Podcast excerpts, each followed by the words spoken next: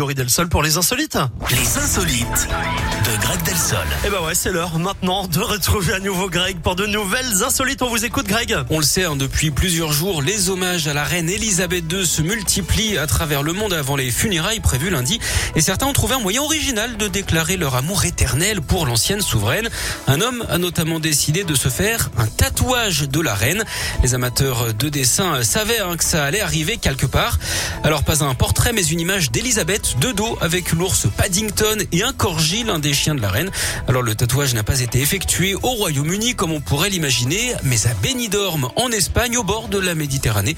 Le tatoueur lui a décidé d'utiliser l'argent de son client pour acheter des fleurs et les mettre devant son commerce lundi à l'occasion de ses funérailles.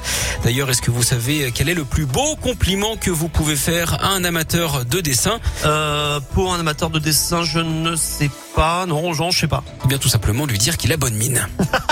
Elle est pas mauvaise en plus. Elle est pas si mauvaise que ça. Merci beaucoup, Greg. Restez avec nous. La suite, c'est euh, Calogero ou encore Beyoncé qui se prépare Break My Soul. Tout ça juste après.